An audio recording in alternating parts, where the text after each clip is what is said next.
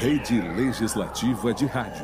Sintonizam, sintonizam, sintonizam. Rádio Câmara de Manaus. 105,5 MHz. MHz. A Rádio Cidadã de Manaus. Tá, vai.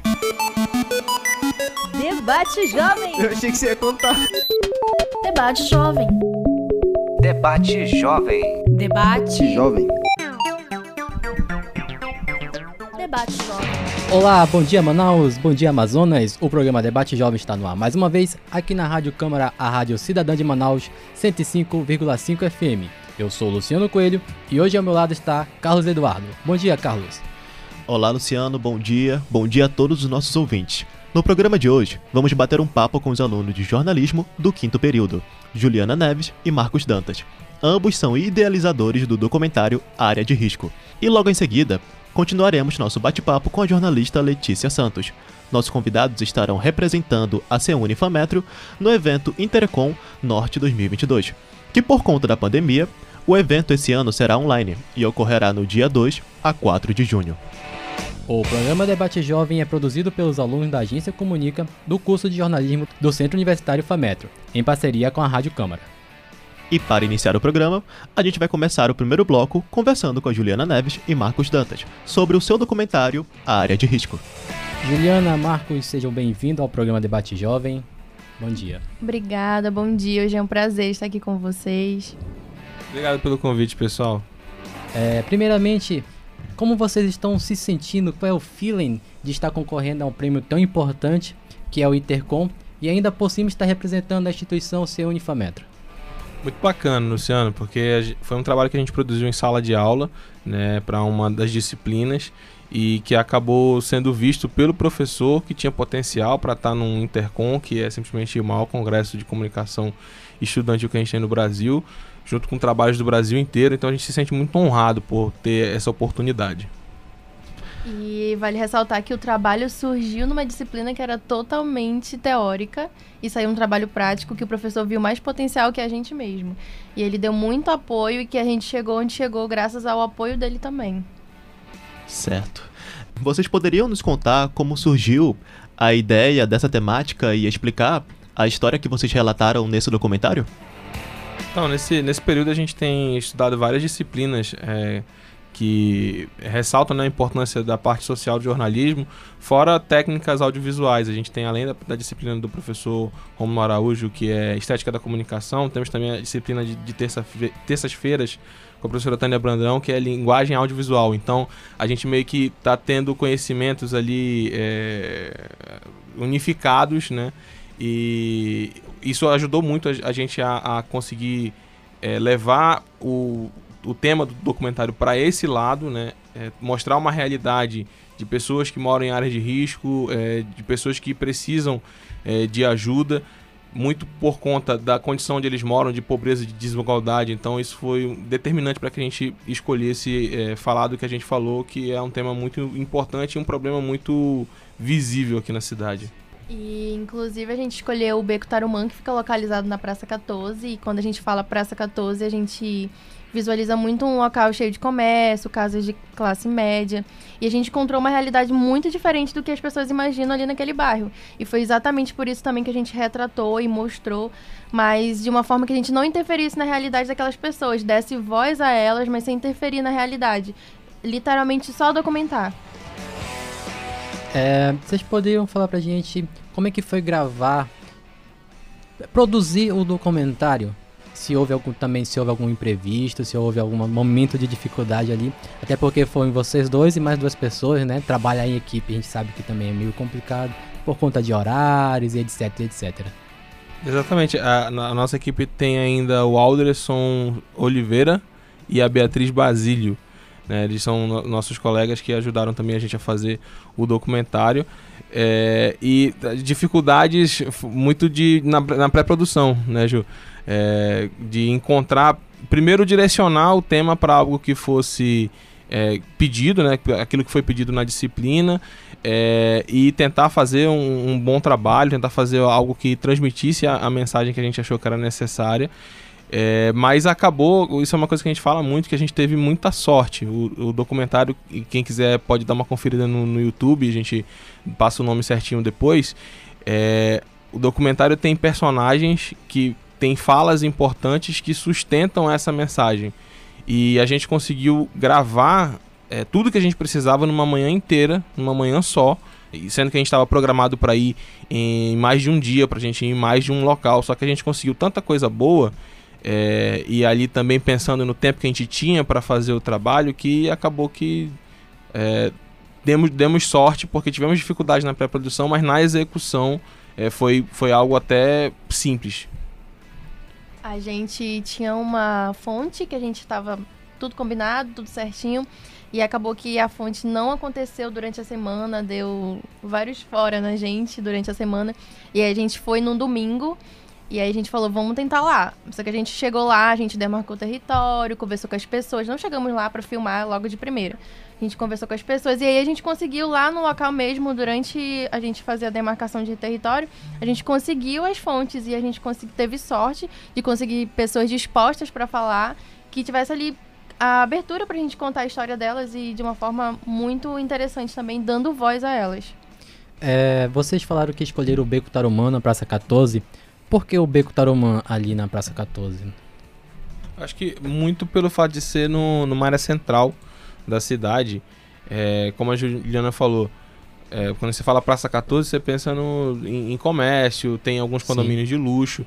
E ali você tem uma, uma ilha de pessoas que estão ao redor de, de, de, muitas outras pessoas que têm condição de vida muito boas e que têm a, a, coisas básicas atendidas. E ali eles estão numa situação é, em que eles sequer têm uma moradia digna, que eles têm é, moram na, na beira do Igarapé, moram num, numa moradia que pode desabar é, no, a, a, qualquer chuva. Então isso é uma coisa que, que chama muito a atenção, é essa essa dualidade que a gente tem em vários pontos da cidade, não é só lá. Sim, é, a gente tem uma Namorada do Sol, é, é, um bairro nobre, pontos assim também. Você tem outros bairros de Manaus, gente vivendo nessa situação e que parece que é invisível, justamente porque está no meio de um bairro onde as coisas funcionam é, bem em alguns pontos. É a questão de ter uma realidade que a gente não imagina naquele bairro, porque a gente conhece ele numa outra visão, de uma visão classe média. E aí, lá a gente encontra uma realidade muito diferente, muito distorcida do resto do bairro. E ali fica entre Cachoeirinha e Praça 14. E a respeito dos personagens, é, a respeito do documentário, as famílias, elas foram amparadas? Houve algum tipo de ajuda? Então, tem um, no, no documentário a gente traz a situação que eles estavam à época que a gente fez, a gente fez novembro, dezembro de 2021, né? E àquela altura eles estavam fazendo cadastros na Defesa Civil, é, mas até hoje essas pessoas continuam lá. Se você passa lá, você é, é uma avenida inclusive bem movimentada ali na, na Praça 14. Você passa lá, as pessoas continuam vivendo lá. É, então até che, chegou-se é, a fazer o cadastro dessas pessoas no, no aluguel social, né? É, mas elas ainda continuam lá. Tem, tem uma obra do Prosamin que é do, do governo estadual, que acontece bem na à frente, assim, do, atravessou a rua, começa uma obra do Prosamin, que ainda está é, em andamento, então a, a situação de lá para cá, de novembro dezembro de 2021 para cá, continua praticamente a mesma. E lá a gente também vê que as pessoas, num período de chuva, sofrem muito. A gente foi num período que não estava chovendo, foi num, num dia que estava um sol muito bom, inclusive, e as pessoas já falaram dos riscos que elas sofrem, mas quando chove, aquela realidade se torna ainda pior. E lá eles não estão porque eles querem. Se eles pudessem, eles estariam em outro lugar sim. Mas é uma realidade que eles podem viver ali no momento. Agora é o que eles podem ter ali. Isso é uma coisa, inclusive, é, é inclusive falam isso no, no nas entrevistas do uhum. documentário. É, são pessoas que têm raízes lá, que gostam de morar ali porque é lá onde eles estão, eles têm os amigos, onde eles viram os filhos crescerem. Só que eles sabem, ao mesmo tempo que é um lugar onde eles têm um, um eles são afeiçoados, eles sabem que não é um lugar ideal para se, se viver. Então, é, inclusive tem, tem uma senhora que fala exatamente isso. Ela, ela gosta muito de viver lá, mas no momento em que conseguirem uma, uma moradia digna para viver, ela vai sem pensar duas vezes. É, vocês falaram que são do quinto período, né? Confirmando que vocês são do quinto período. Estão tendo estética da comunicação. E qual é a outra matéria, perdão? Linguagem audiovisual também. É, vocês ainda não passaram por documentário ainda não, né? Ainda não, vamos chegar É. no sétimo. É, vocês poderiam explicar como é que... Documentário, vamos produzir um documentário. O que passou na cabeça de vocês? Então, o professor Rômulo, em todos os trabalhos que ele passa, ele dá aquele pontinho de diferencial. E isso integra e dá uma. Desperta muito o É, interesse dos verdade. alunos em vamos conseguir esse um ponto. Às vezes esse um ponto vale mais do que todo o trabalho. E aí a gente trouxe essa ideia de fazer um material de audiovisual, que era uma coisa diferente do que ele estava pedindo. E aí a gente conseguiu trazer isso porque foi uma questão de trazer um diferencial e acabou que gerou um trabalho muito bom e que dava para render um e escrever no Intercom, entendeu? E, e eu acho que não, não tinha nada melhor pra você abordar uma temática social do que trazer um trabalho documental. Uma coisa que a gente percebeu muito indo ao Beco Tarumã é que as pessoas tinham muito a dizer, mas ah, não tinha muita gente interessada em ouvir o que elas tinham a dizer. Quando a gente se motivou a ir lá, um dos motivos foi um desabamento que teve semanas antes. Alguma, a chuva veio, desabou uma casa e aquilo ali foi noticiado na imprensa como uma coisa é, corriqueira, mais uma casa que desabou, porque ninguém morreu. Né? E então essas pessoas elas queriam ser ouvidas, por- até porque para que elas possam sair de lá em breve, porque dessa vez desabou uma casa e ninguém morreu, mas Aham. na próxima chuva ninguém sabe. Verdade. É, o papo tá legal, mas vamos fazer um breve intervalo e logo logo voltaremos aqui na Rádio Câmara 105,5 para mais um bloco do Debate Jovem. Época das chuvas. Tempo de proteção. Durante os temporais, permaneça dentro de sua casa até os relâmpagos pararem. Se estiver fora, evite contato com cercas de arame, grades, tubos metálicos, linhas telefônicas, de energia elétrica e qualquer objeto ou estrutura metálica. E não se abrigue embaixo de árvores isoladas. Siga as orientações. Fique seguro. Uma campanha em parceria com a Rádio Câmara. Rede Legislativa de Rádio. Sintonizam, sintonizam, sintonizam. Rádio Câmara de Manaus. 105,5 MHz. MHz. A Rádio Cidadã de Manaus. Rádio Câmara, a sintonia da informação. Momento Câmara. Você sabia que todo cidadão pode participar das ações referentes ao Legislativo Municipal? As sessões plenárias da Câmara Municipal de Manaus são públicas e qualquer cidadão pode assisti-las, acompanhando de perto os discursos, os debates, as votações e os projetos dos parlamentares. A Câmara Municipal de Manaus fica localizada na Avenida Padre Agostinho Cabaleiro Martim, número 850, entre os bairros São Raimundo, Santo Antônio e Compensa, na zona oeste da capital. Momento Câmara. Introdução ao Direito Constitucional é um dos novos cursos oferecidos pela Escolégio CMM. As aulas serão ministradas pelo jurista Marcos Antônio de Paiva Albano Júnior. Estou aqui para te convidar a estudar Direito Constitucional. Curso está muito legal. Uma primeira parte, teoria geral da Constituição. Depois a gente entra na Constituição Federal aqui de 88. Abordamos diversos assuntos. Nosso curso está legal. A interação na plataforma é imediata. Deixou sua dúvida, eu já respondo. Vem comigo, a nossa aula é bem bacana. Escolégio CMM, o seu futuro agora. Câmara Municipal de Manaus. Presidente Davi Reis. Agora, a Rádio Câmara Brasília também está na TV aberta digital. No canal de multiprogramação da TV Câmara, você pode sintonizar e ouvir a rádio 24 horas por dia. Acesse o menu principal do controle da sua TV e procure Sintonia Automática de Canais. Não encontrou? Mande um WhatsApp pra gente. 61 99978 9080. Nós ajudamos você. TV Câmara e Rádio Câmara Brasília. Juntas, nós somos a sua sintonia. 105,5 MHz. Rede Legislativa. Tá, vai. Debate Jovem. Eu achei que você ia contar. Debate Jovem.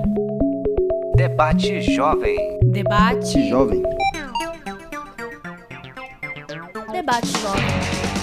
Estamos de volta com o programa Debate Jovem para continuarmos os nossos assuntos a respeito do documentário Área de Risco com a Juliana e o Marcos. Pois. Ah, pode falar. tá, perdão. É, Então, como vocês se, te- como vocês se sentem, perdão, é, de alguma forma dando voz a essas pessoas que passam por essas necessidades? jornalistas. Eu acho que o, o papel do jornalismo é, é basicamente esse, né? Tipo, dar voz para as pessoas que não têm voz, mostrar realidades que é, muitas vezes in- incomodam se mostradas, né? Então acho que não tem um exercício melhor da prática do jornalismo do que a gente ir pra rua e dar voz para as pessoas. E até mesmo a forma que a gente abordou, a gente mostra sem que as pessoas façam do que a gente, do que forma a gente quer. Elas acabam abordando, falam as dificuldades da forma que elas se sentem melhor. E inclusive quando a gente foi no, no local, a gente sentiu uma carga emocional muito pesada. E conforme a gente foi conversando com as pessoas, a gente foi tendo uma abertura, a gente foi conseguindo ganhar espaço ali. E aí a gente conseguiu ter essa quebra da carga emocional. E aí a gente trouxe muito isso no documentário também. A gente trouxe em algumas imagens de cachorros, de animais, um pouco mais assim, fora daquela realidade pesada. Pra dar essa quebra também. Mas assim, sem alterar a realidade em que eles viviam, entendeu? E a gente até gostaria, né, que o jornalismo tivesse uma varinha de condão, que a gente fosse lá, fizesse a matéria e no outro dia tivesse resolvido. É, mas infelizmente o que a gente pode, o que a gente pode fazer é dar visibilidade. É, é por isso que é importante, inclusive, que é, se tenha visibilidade em cima de, de projetos assim, é, independentes, né, que, que consigam mostrar uma realidade é, que muita gente não, não que é mu- muito, boa parte da imprensa não consegue mostrar muito por falta de condições enfim a gente sabe a correria do hard news e faltam trabalhos assim mais aprofundados pelo menos essa é a minha visão É, vocês falaram em dar voz às pessoas que não têm voz, é, falaram também em ser jornalista, e grande parte do jornalismo ouvir va- a- ambas as partes da história. Em algum momento vocês entraram em contato com as autoridades responsáveis para que eles pudessem, de alguma forma, ajudar os cidadãos que ali moram? É, na época a gente entrou em contato com a Defesa Civil, que ela nos informou que ia ser realizado o cadastro das pessoas para receberem o auxílio aluguel, só que a gente acompanhou um pouco e a gente não ficou sabendo de um lado positivo disso, porque até o momento eles não chegaram a receber, entendeu? Eles ainda estão na mesma situação, mas sim, a gente tentou ir a um outro lugar, que foi a questão de ouvir a Defesa Civil, e também a gente trouxe uma socióloga, que era é, assistente social, desculpa, que era para entender o porquê que as pessoas vão parar naquele local, entendeu? Porque elas não estão ali porque elas simplesmente decidiram ir lá, elas vão lá por, por, por alguma necessidade. E a gente trouxe também esse lado da social pra gente entender como é que chegou lá, entendeu? É, E até o ponto da visibilidade que a gente tinha falado é importante por conta disso. Para que as autoridades se, se movimentam e consigam é, enxergar aquelas pessoas também e entender que elas precisam de ajuda, como a gente falou anteriormente. Da última vez que aconteceu uma chuva desabou uma casa, não morreu ninguém. Mas isso pode estar pode tá, é, em iminência de acontecer. Então é importante que, que as autoridades estejam atentas. A Defesa Civil, pelo que informaram pra gente, é, acompanha o caso de- de- desse, dessa comunidade desde o, o desabamento, desde um pouco antes do desabamento, porque lá estão acontecendo as obras do Prosamin. Então a gente sinceramente espera que os o problema dessas pessoas seja resolvido em breve.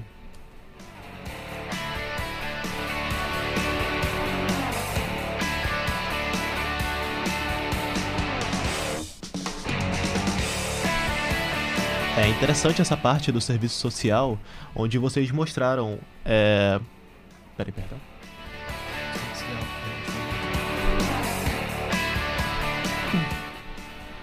Interessante essa parte do serviço social. É, vocês chegaram a mostrar isso no documentário também? Do- da- das obras, você fala? Isso, isso. Sim, a gente é, trouxe imagens né, do- do- das obras que estão acontecendo no local, porque a, produção ela traz um olhar subjetivo né, a respeito da a, questão da, da- da do que a Juliana falou do- dos takes que a gente trazia de coisas do local, de um, de um cachorro, é, da, do, do ambiente, da água corrente, eram todos um, uma, um, um, um- um olhar sub- um olhar subjetivo. né, para que as pessoas vissem e entendessem através da linguagem que a gente usou aquela situação, entendessem que as pessoas estão morando ali e que está havendo uma obra no local. É, inclusive, a, o documentário, o primeiro, a primeira imagem do documentário é uma filmagem feita por um dos moradores no celular, onde ele mostra uma das consequências da obra é, numa das chuvas que aconteceram, é, que eles fizeram uma obra, deixaram uns restos de obra lá e isso entupiu um dos bueiros e a água estava subindo por conta disso. Então, é, para ver que são problemas que se acumulam e são problemas que às vezes quando você tenta ir para uma solução, você causa um outro problema porque as pessoas já não deveriam estar mais ali. Então, todo esse olhar subjetivo tenta trazer essa, essa questão. E a gente também trouxe um dado que 190 mil pessoas vivem em áreas de risco. E esse é um dado antes da pandemia, de 2019. E a gente fez questão de trazer esse dado antes da pandemia para mostrar que a pandemia não teve tanto impacto para esse número ser grande. Claro que com a pandemia ele pode ter ficado ainda maior. Porém, a gente trouxe esse dado de 2019 para mostrar realmente que esse número já era grande sem a pandemia. O documentário de vocês foi gravado durante a pandemia ou foi pós-pandemia? É que... Sim, ainda, ainda durante. Foi novembro, dezembro de 2021. A gente ainda tinha muitas das restrições, né? Acho que as restrições caíram só depois. Mas foi totalmente dentro da pandemia ainda. A gente aborda isso dentro do documentário Sim. com as pessoas para saber como é que foi a realidade delas. E muitas delas é, abrem, falam abertamente que é, durante a pandemia eles não tinham como se proteger justamente por conta da vulnerabilidade social deles, né? Porque eles vivem numa situação de extrema pobreza. É, eles não tinham como, por exemplo, deixar de trabalhar, ficar isolados em casa. Era um, um, com um auxílio emergencial que não cobria não as necessidades. Cobre, então, é, for, foram pessoas que acabaram se expondo ao vírus por terem que trabalhar. Enfim, é uma realidade de milhões de brasileiros. A gente sabe que é, que é essa, né? Inclusive, a gente, no começo, a nossa ideia foi ir a uma, um local de área de risco e tentar trazer como é que as pessoas estavam fazendo para sair da pandemia, como é que foi o período de pandemia e como elas estavam fazendo para sair. Só que quando a gente chegou lá, a gente encontrou uma outra realidade. E aí a gente acabou retratando outra realidade, deixando meio de lado a questão da pandemia, mas a gente cita assim, numa das entrevistas, ele fala a questão de que ele não dava para ele ficar em casa sem trabalhar porque ele precisava comer e o dinheiro, o auxílio não dava para sustentar.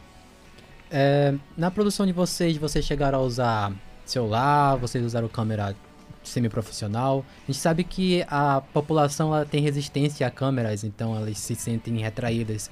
E em época de pandemia elas se sentiram mais retraídas ainda por conta do medo de, de se contaminar, etc. Como é que foi é, esse primeiro contato com o público, de, com o alvo de vocês, né?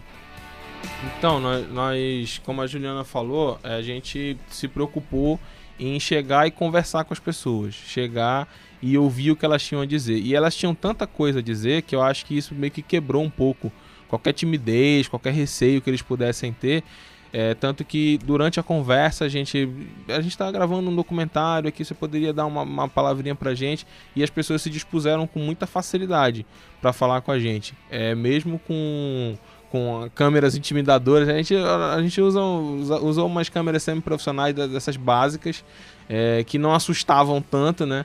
Mas que co conseguiram captar ali o que, o que as pessoas tinham a dizer, que eu acho que era, que era o mais importante.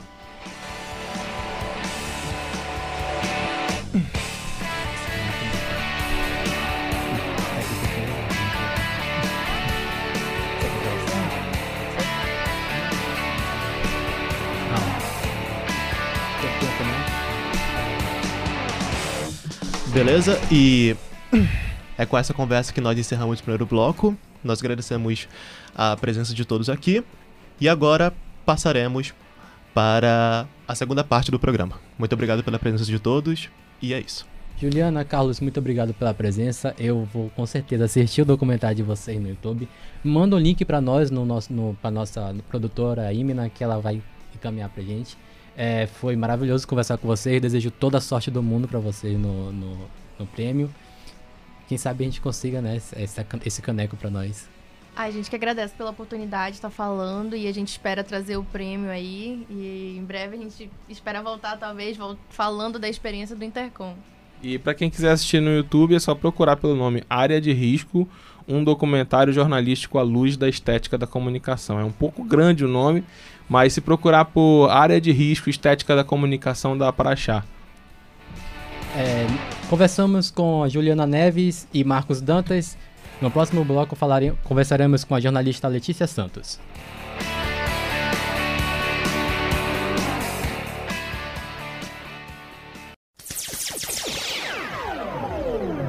Rede Legislativa de Rádio. Sintonizam, sintonizam, sintonizam. Rádio Câmara de Manaus. 105,5 MHz. MHz. A Rádio Cidadã de Manaus. Tá, vai. Debate Jovem. Eu achei que você ia contar. Debate Jovem. Debate Jovem. Debate. Jovem. Debate Jovem.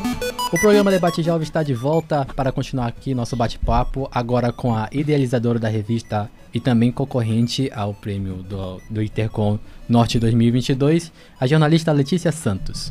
É, seja bem-vinda, Letícia. Oi, tudo bom? Obrigada, viu? Letícia, você produziu uma revista e também está representando a FAMetro no Intercom. É a sua primeira vez participando desse evento? Isso mesmo. Há dois anos atrás, o meu parceiro Alexandre e eu nós tivemos uma outra ideia em mente, que seria um podcast com uma temática futurística. Mas infelizmente, por questão de verba e por ser presencial, não foi possível levar esse projeto.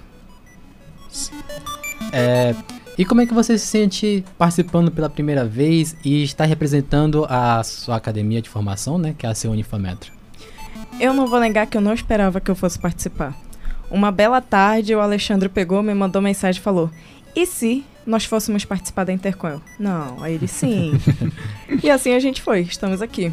É, para mim é muito interessante ter de carregar o nome da FAMetro nas costas, falo mesmo.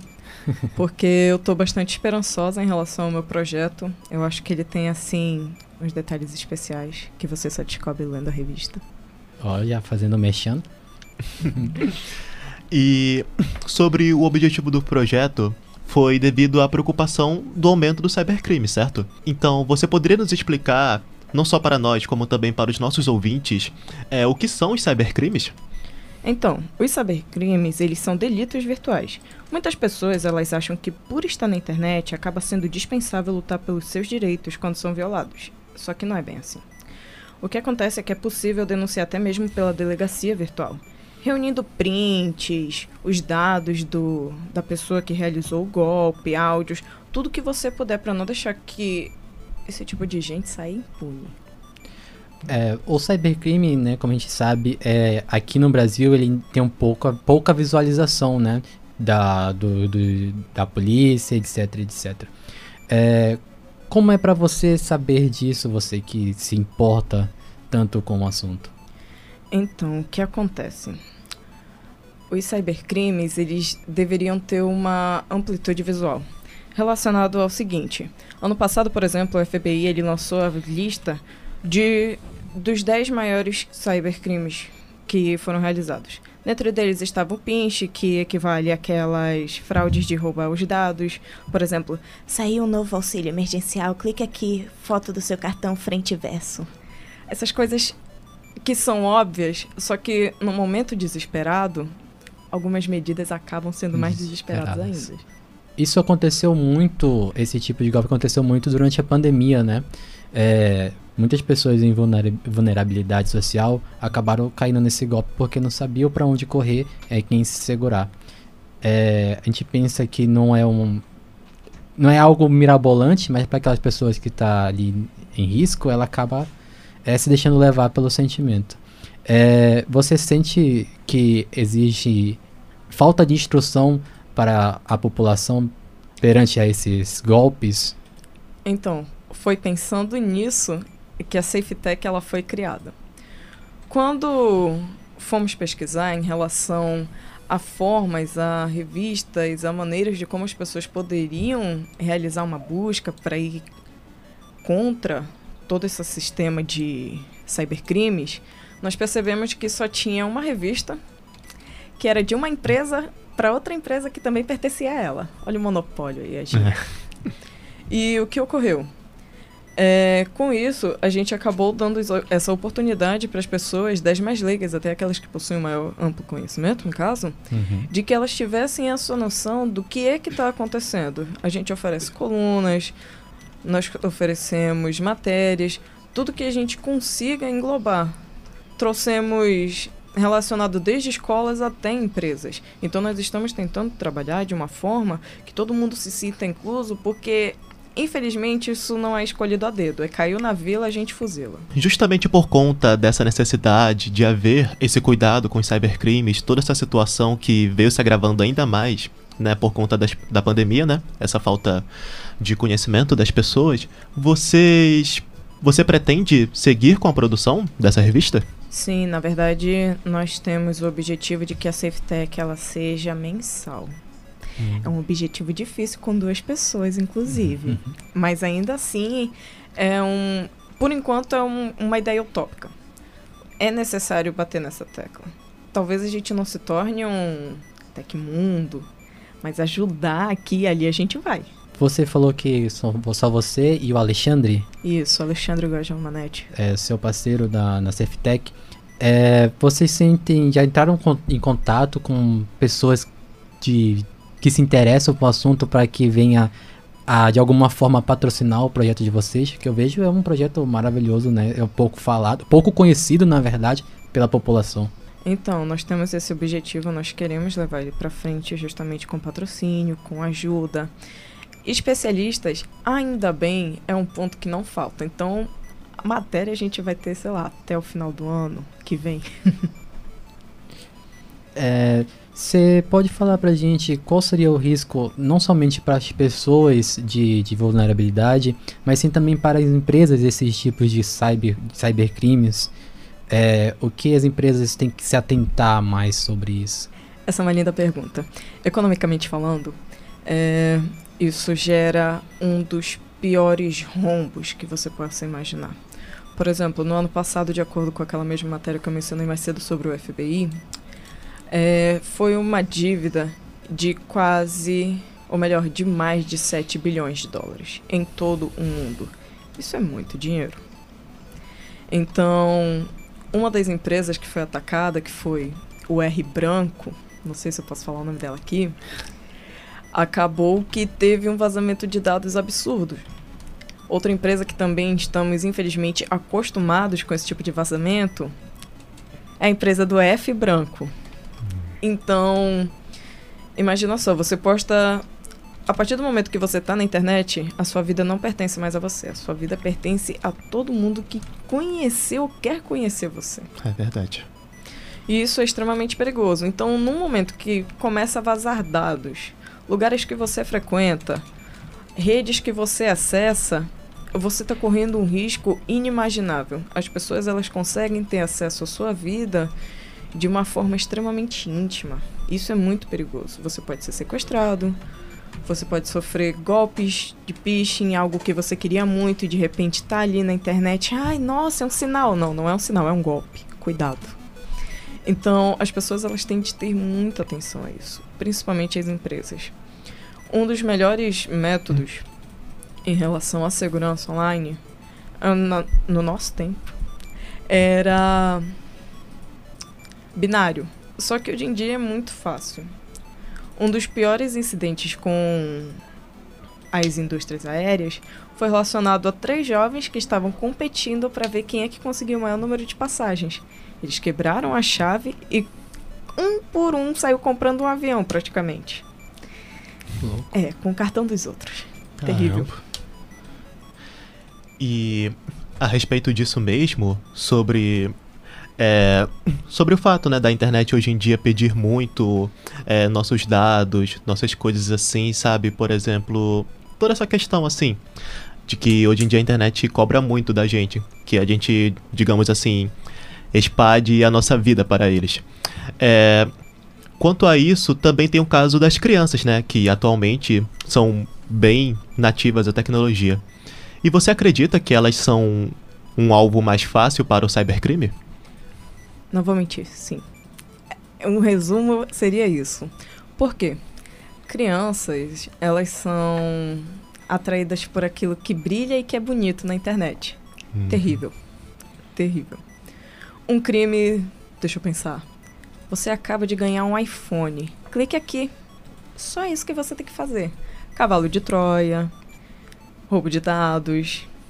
Fora que um dos perigos que a gente também acaba por ver de uma forma constante é que grandes empresas online elas acabam por facilitar as compras online. O pai tá lá usando o celular, fez uma compra online, deixou o cartão salvo. A criança tá lá jogando, não sei, Roblox. e de repente tem uma dívida de cinco dígitos na sua fatura. De onde veio? Terrível. É, então, como seria é, a importância, para explicar a importância de instruir essa nova geração que já nasce com tanta tecnologia em volta? É, qual seria a, ma- o maior- o melhor método de instruir essas crianças atualmente? Então, eu não deveria revelar, mas eu vou falar assim mesmo.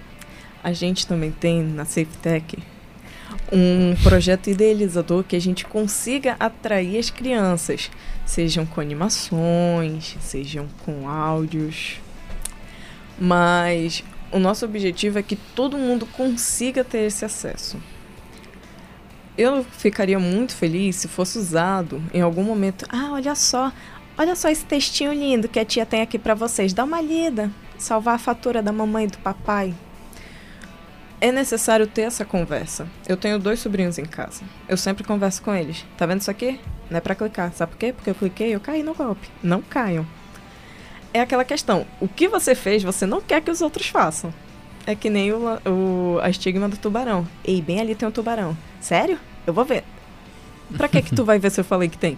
Certo.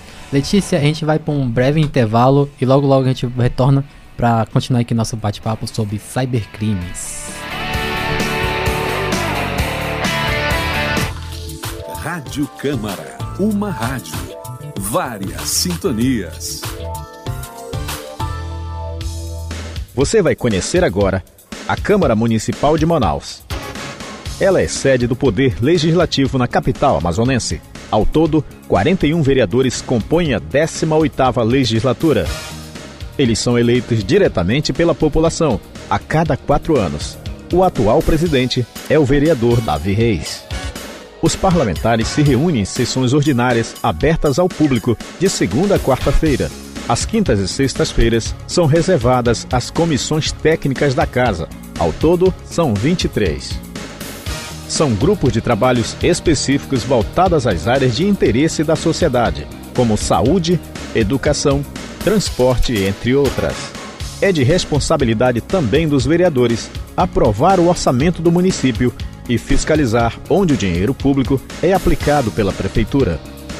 Os vereadores ouvem a população e encaminham as demandas ao executivo.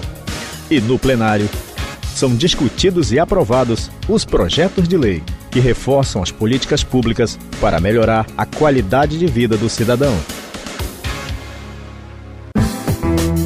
A lei garante a licença maternidade também à trabalhadora doméstica que adotar ou obtiver guarda judicial para fins de adoção.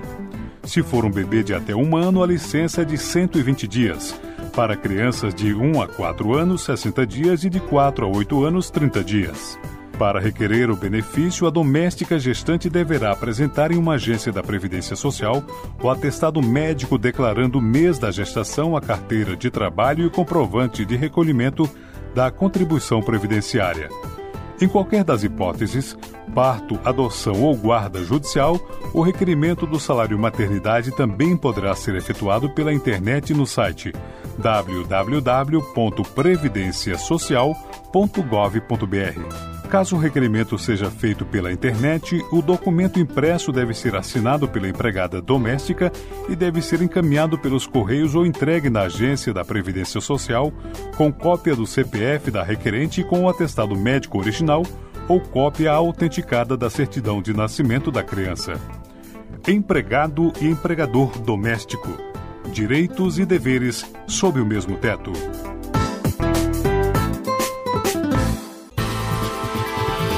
Rádio Câmara, a sintonia da informação. Momento Câmara. Você sabia que pode acessar as informações públicas da Câmara Municipal de Manaus? O site oficial da Casa Legislativa, cmm.am.gov.br, disponibiliza informações sobre os projetos de lei, os processos legislativos, os balanços financeiros, entre outras informações. A Câmara Municipal de Manaus fica localizada na Avenida Padre Agostinho Cabaleiro Martim, número 850, entre os bairros São Raimundo, Santo Antônio e Compensa, na zona oeste da capital. Momento Câmara.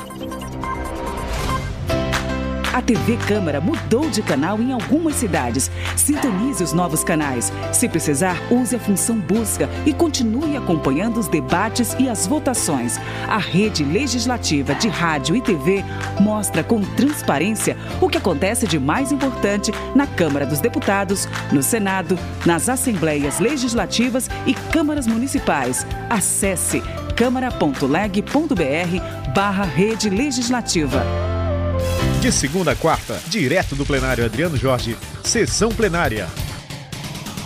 Através da Rádio Câmara 105,5 MHz, TV Câmara 6.3 e das redes sociais, Facebook, YouTube e Instagram, 18ª Legislatura. Presidente Davi Reis.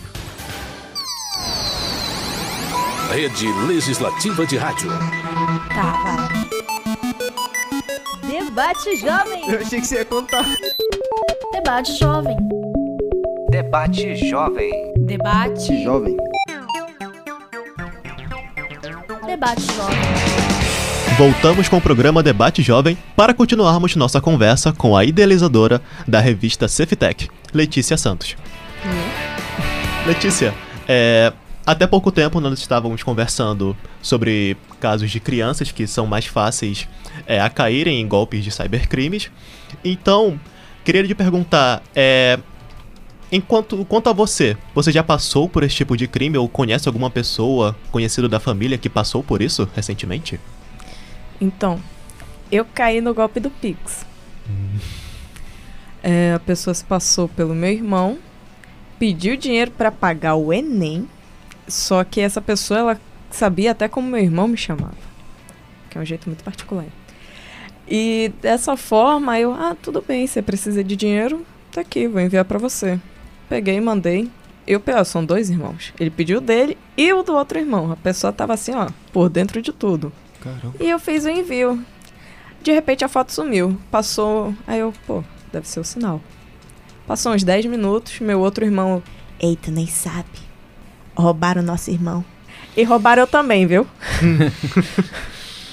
É, você acredita que eu também caí no golpe do Pix? É, foi um, um caso, no meu no caso foi uma tia minha, su- supostamente que me mandou a mensagem. E isso chega a ser, entre aspas, cômico e vergonhoso, o que acaba é, dificultando das pessoas de falar sobre o assunto. Você sente que essa, essa, entre aspas, vergonha de ter caído num golpe dificulta a pessoa, as pessoas falarem mais para se prevenir melhor sobre o assunto? Então, sim, porque a partir do momento que você tem que falar, não, eu fui feito de bobo, você já Uhum, tá numa posição ali que te deixa meio acanhado, se sentindo de uma forma inferiorizado. É meio complicado essa relação de emprestar o dinheiro, de fazer o envio por Pix. É, é outro ponto que também tem sido em alta bastante inclusive, justamente porque é uma facilidade maior. Outra vez também conseguiram hackear o meu Instagram, se passaram por mim e dessa vez a pessoa não tinha nenhuma informação minha, não sabia como falar, não sabia nem o jeito de eu falar. Inclusive, ela escrevia muito mal. Reconheceram que não era eu por isso, porque eu sou extremamente chata com norma portuguesa. E simplesmente um amigo meu, ah não, eu te faço envio. Quanto tu quer? Ah, 300 reais. Ah, tá bom. Enviou. Nunca mais vai ver esse dinheiro. Sinto muito, Guilherme. É complicado. É, Letícia, a gente falou, assim, falando sobre o Pix, que é uma forma que chegou para facilitar muito entre aspas, a nossa vida em questão de transferência e depósito de dinheiro, Uhum. né, recebimento de dinheiro, etc. E a gente sabe que os bancos eles não eles simplesmente lavam as mãos caso aconteça algo do tipo, exceto que tu realmente consiga provar que aquilo foi um crime. É, você acha que falta mais regulamentações sobre o Pix, sobre tem que controlar isso? Tá muito aos léus. O que acontece? Não só do Pix. É, os cartões, os bancos, eles começaram a criar meios muito inteligentes te- tecnológicos. Só que também são meios que cresceram desenfreadamente. E até onde eu saiba, é, de uma forma empírica falando, a única coisa que cresce desenfreadamente junto ao conhecimento é bandidagem. Então, assim, os golpes de aproximação, você tá na rua, tá com a sua carteira no bolso, de, de repente você escuta um pip, tenha certeza, é o seu cartão que passou naquela maquininha que o cara passou, viu? Os golpes do Pix. É, houve um caso que ficou muito famoso através do passarinho azul, que foi de um rapaz que ele estava usando o telefone com o vidro abaixado do carro. Alguém passou, tomou o celular dele e começou a fazer compras desenfreadas. Compras, empréstimos. No total, esse rapaz perdeu cinco dígitos. Caramba. Quase seis. E o banco disse: Poxa, grande dia, né? É verdade. Não fez nada. Ele que arcou com as consequências. É um medo muito grande que as pessoas enfrentam ultimamente por conta desses crimes que tá muito fácil agora, né, de roubar dinheiro das pessoas por conta disso, do Pix. E, pois é, falando sobre as redes sociais, nós sabemos que em 2021, no Facebook, houve um vazamento de informações pessoais de 50 milhões de usuários. E para você, o quão preocupante é isso? Então, o que acontece? É aquela situação que eu falei. A partir do momento que a gente está vulnerável nas redes sociais, que nós estamos mostrando nossa vida e essas pessoas extremamente desconhecidas têm acesso, as coisas elas começam a desandar um pouquinho. Porque a partir do momento que eu tenho os teus dados, eu posso fazer o que eu quiser. Se você me falar os seis dígitos do seu CPF, eu já consigo tirar uma moto que eu consigo descobrir o restante. Não é meme, cuidado. É, Letícia, é, a gente sabe que grande, os donos dessas grandes empresas, no geral, falando aqui do senhor Mark Zuckerberg, que é dono praticamente de todas as, as redes sociais, exceto pelo Twitter, que é, futuramente vai ser do Elon Musk. É, você sente que os donos, os grandes donos dessas empresas, estão tomando mais providências para ter cuidado com esses dados? Ou eles, ge- geralmente, os usuários são apenas números para eles? Nós somos números. Infelizmente, nós somos engajamento. Uma empresa, nesse exato momento, deve estar muito preocupada do fato de nós não estarmos usando o telefone. Nesse exato momento. Exato. E uma coisa que bate bastante nessa, tele... nesta tecla também é o documentário Dilema das Redes. Nós somos números e você só precisa estar logado. Não importa o que acontece de bom ou de ruim com você, o que importa é que aconteça. Isso vai muito daquele documentário que tem na Netflix, né? Teoria. É o Dilema das Redes. Dilema das Redes. É muito bom, inclusive recomendo. É, Letícia, agradecemos muito pela sua participação aqui no programa. É, mais uma vez, boa sorte lá no Intercom. Espero que o seu projeto, que é incrível, achei uma ideia maravilhosa, vá pra frente e que sejamos um tech mundo da vida. Que coisa linda, viu? Muito obrigada, é um prazer participar aqui. Vocês Prazer. que estão nos ouvindo agora, acessem a SafeTech lá no Izu. Acessem SafeTech. Agora vamos para as dicas de filmes e séries relacionados aos temas debatidos no programa de hoje. Nesse drama, a professora Erin Gruel, interpretada pela Hilary Swank, vai parar em uma escola corrompida por violência. Ela não mede esforços para combater o sistema deficiente que se submete a seus alunos. Mas apesar da hostilidade inicial, a professora mostra aos adolescentes o poder da tolerância e sua capacidade de mudar o mundo baseada em fatos reais. Uma Mulher de Talento. Essa cinebiografia traz Julia Roberts interpretando Erin Brockovich, mãe de três filhos que trabalha em um escritório de advocacia. Ela descobre que a água da cidade está contaminando muitas pessoas e começando a trabalhar no caso.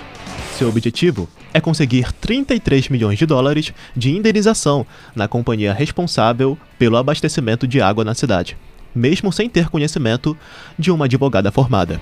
O filme destaca a luta por direitos e por justiça para a sociedade, e não apenas para fins pessoais. E é com essas dicas de filmes e um pequeno spoiler sobre eles para deixar você, ouvinte, um curioso, que a gente vai encerrando aqui mais uma edição do programa Debate Jovem, que tem parceria entre a Rádio Câmara 105,5 FM e o curso de jornalismo do Senhor Unifametro. A produção é feita pelos alunos de jornalismo da agência Comunica. Esta edição teve a participação de Mina Batista e Fabrini Lisboa na produção. A apresentação de Carlos Eduardo e Luciano Coelho. A supervisão é da professora Tânia Brandão, Liege Albuquerque, Rômulo Araújo, Elda Morão e a direção geral é da professora Leila Ronise, coordenadora do curso de jornalismo da FAMETRO. Trabalhos técnicos, Intelvino Gomes. Gerente da Rádio Câmara Municipal de Manaus, Naine Carvalho. Diretor de comunicação da Rádio Câmara, Hudson Braga. Presidente da Câmara Municipal, vereador Davi Reis. Obrigado pela companhia de todos os nossos ouvintes e na semana que vem tem mais programa Debate Jovem aqui na Rádio Câmara. Obrigado a todos que nos acompanharam nessa semana. Até a próxima. Tchau, tchau.